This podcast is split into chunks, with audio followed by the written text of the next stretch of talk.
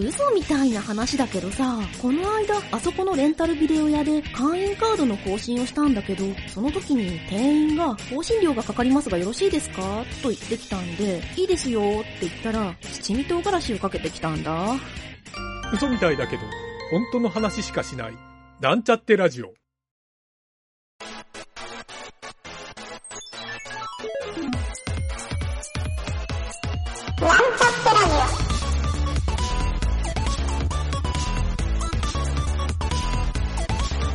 この番組は、プログラミング初心者の勉強に役立つ情報をお伝えする放送局です。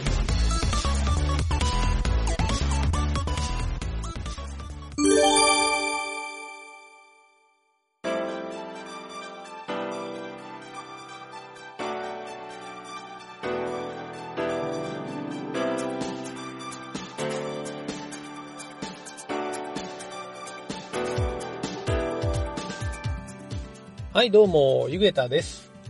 えー、プログラミングカフェ、ちょっと久しぶりなんですが、えー、今回はですね、Docker についての話というのを何回かに分けてやってみようかなと思います。はい、この Docker って、えー、最近、え、僕の周りでですね、仕事でもよく使うんですけど、基本的に、えー、まあ、この Docker をですね、使って、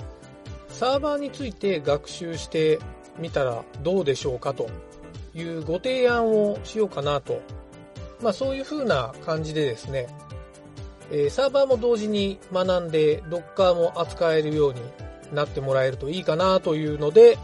まあその Docker についての話をしてみたいなと思います。第1回目のですね、今回は、ちょっと Docker についていろいろなこう歴史とか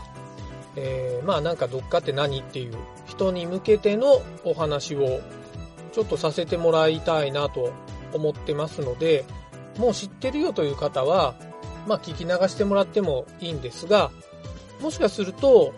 えー、ちょっと面白い話も入ってたりするかもしれないので、まあぜひですね、一通り聞いてもらえるといいかなと思います。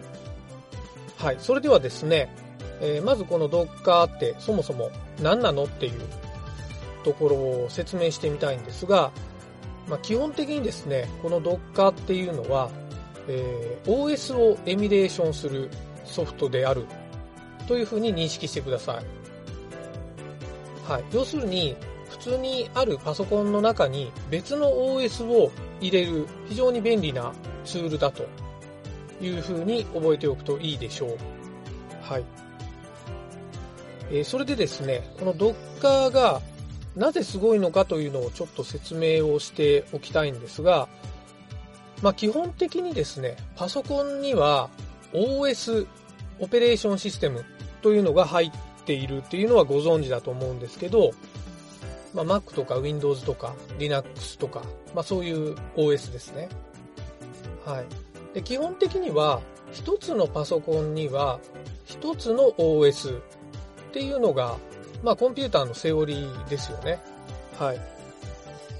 まあ、もちろんですね、Mac とかなら、まあ、最近はあんまりないですが、えブートキャンプっていう仕組みで、えー、MacOS と WindowsOS を同時に1台の Mac に入れて、えー、切り替えて使うっていう、まあ、便利な使い方ができるのも過去にはあったんですが、今はですね、あの、Mac がシリコンチップに切り替わって、えちょっとインテル製の Windows は立ち上がらなくはなってるんですが、まあ、このブートキャンプっていうのは実は同時に立ち上げられるのが一つの OS っていうところなので、えー、まあ、それはですね、そのコンピューターの 1OS、1パソコンのセオリーから外れてるわけではないんですが、このエミュレーターっていうものがですね、一つの OS の中に別の OS を立ち上げるっていうこの仕組みを結構いろいろな場面でですね、えー、活躍してるのを見るんですが、まあ、一番多いのは、なんかゲームハードウェアの OS をそのパソコンの中に入れて、えー、まあな、なんて言うんでしょうね、ファミコンをエミュレーションするとか、えー、スーファミとか、えー、ゲームボーイをエミュレーションして、パソコンの中でそのゲーム機を遊んでしまうみたいな、そういうエミュレーターっていうのは、えー、無料でダウンロードできたりするので、誰でも手軽に手に入るんですが、まあ、ここでですね、ちょっと説明したいのは、まあ、仕事でも使えるサーバーのエミュレーションですね。はい。まあ、できれば Linux サーバー。世の中の、えー、ウェブ系の OS は9割ぐらい Linux じゃないかって言われているんですが、まあ、一部いろんなね、あの、Windows のサーバー OS だったり、えー、ちょっと特殊な Unix、Linux ではない Unix の OS であったり、まあ、もちろん Apple もですね、MacOS の MacOS サーバーっていうものを、えー、以前ですね、作っていて、まあ、最近もあるのかな？はい。えー、まあ、そういったサーバーもあるんですが、まあ、めちゃめちゃ多分市場は狭いだろうなと。一番最も市場が広いのはやっぱり Linux じゃないかなと思うんですが、その Linux をですね、この Docker を使って自分のパソコンの中で構築すると、いろいろなですね、サーバーの勉強も簡単にできてしまうと。まあそういうことを目的に Docker を学んでいくっていうのはありなんじゃないかなと思いますね。はい。まあそのですね、OS の中に、えー、OS を入れて、え、立ち上げるエミュレーションっていうのを理解できたと思うんですが、これがですね、めちゃくちゃ CPU とかメモリーが、まあ、無駄遣いというか、消費が激しくて、一昔前のパソコンはですね、ほぼ使い物にならないぐらいの、まあ、そんなエミュレーションソフトウェアっていう領域だったんですね。はい。そこに現れた革命児として Docker っていうのがあるんですね。はい。まあ、この Docker がなんで革命児なのかというと、これまでのその OS の中に OS を立ち上げるっていう、この仕組みは一緒なんですね。だけど、Docker が優れているのは、コンテナっていう機能を使ってエミュレーションするっていう。まあ、これに尽きるんですが、えー、まあ、な、なので、結果的に Docker はですね、非常に中で立ち上げる OS が軽くなるというところが、この Docker の特徴で、えー、多分今はですね、えー、普通の公開サーバーの中に Docker を入れて便利に使ってるという、そんなケースもあるので、まあ、なかなかのこうね、あの市場の広がり方をしてるんじゃないかなと。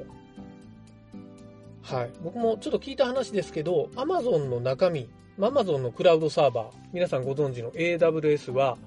えー、中身はこの Docker のコンテナであったり、えー、まあそんな感じで、世の中のクラウドサーバーはほとんどが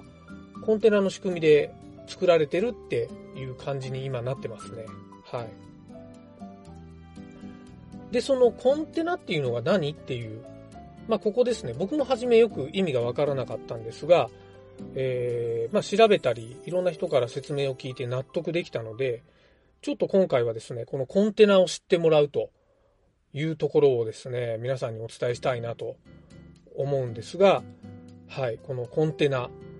まあ、なんとなく言葉から想像できるのは、あの、船着き場に置いてあるね、コンテナ。はい。まあ、このコンテナという言葉もあそこから来てるのかもしれないんですけど、まあ、このコンテナって何かというと、えー、もともとですね、OS にはこのコンテナって機能を備え付けられてあるんですね。まあ、コンテナって OS の機能の一つだと思ってください。で、どういう機能かというと、例えば、えー、まあ、パソコンって CPU でいろんな計算処理をしたり、えー、まあ、メモリーで、そうですね、なんかデータを格納したり、まあ、いろんな処理を、キーボードから打ったものを画面に出すとか、まあ、音楽を聴いたりっていう、そういう処理をするのが、まあ、パソコンの、その特徴というか、皆さんが便利に使ってるパソコンだと思うんですけど、その一つ一つの機能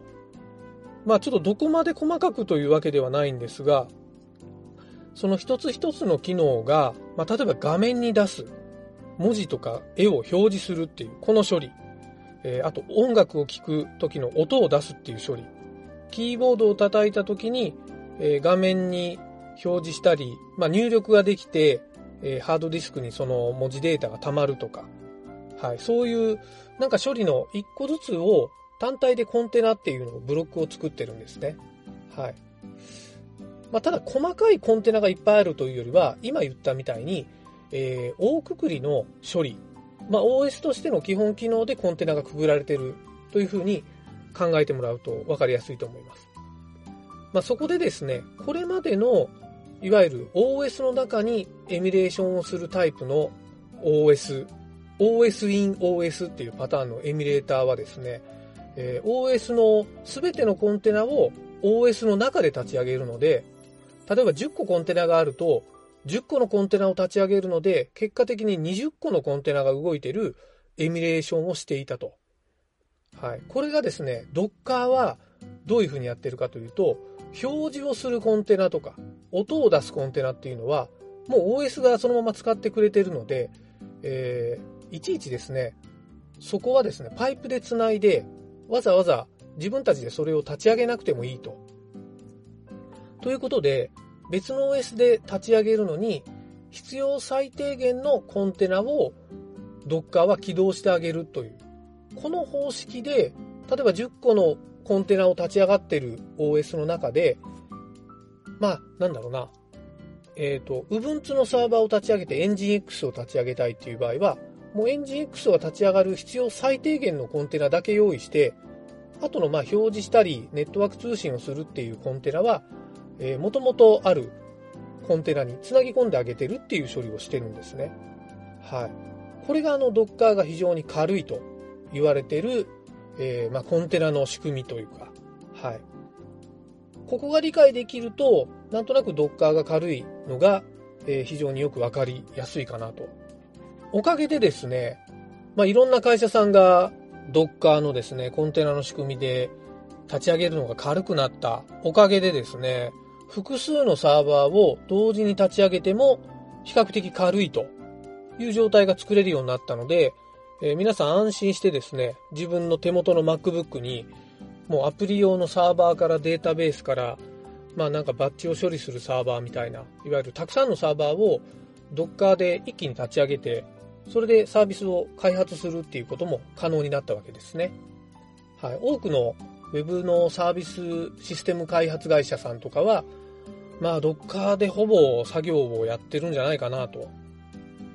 はい。Docker のもう一個面白いところは、えー、それをですね、本番サーバーにも Docker を入れて、その Docker の、まあ、イメージデータとかをそのまま上げてあげると、全く同じ挙動になるので、えー、ここはですね、つなぎ込みというか、カーの開発でうまくコントロールしているところは、環境依存をしないですね。非常にいい開発環境が作れてるんじゃないかなと。まあそんなですね、デプロイの方法とかもいろいろ考えられる、そういう Docker の環境づくりっていう、そういうケースもあるんですが、まあ今回はですね、この Docker を使って簡単にサーバーを立ち上げて、えー、お勉強しましょうというところで気軽にですね、えー、初心者の人が学べるような話をちょっと次回以降していきたいなと思ってますので、これまでですね、ちょっと Docker とか、まあ、いわゆるサーバーも苦手だった方とかは、えー、一緒にですね、学習してもらえるといいんじゃないかなと思って、えー、今回はその第1回目になりました。はい。まあ、次回からですね、その聞いて覚えるドッカーの学習というのをスタートさせるので、ぜひですね、楽しみにしてもらえるといいかなと思います。はい、皆さん頑張って学習をしてみましょう。はい、ということで今回はこの Docker の歴史とか、えー、Docker の仕組みについてのお話だけでした。また次回よろしくお願いします。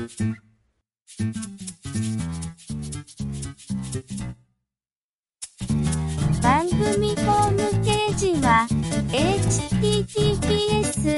コロンスラッシュスラッシュミートドットマークスラッシュラジオです。次回もまた聞いてくださいね。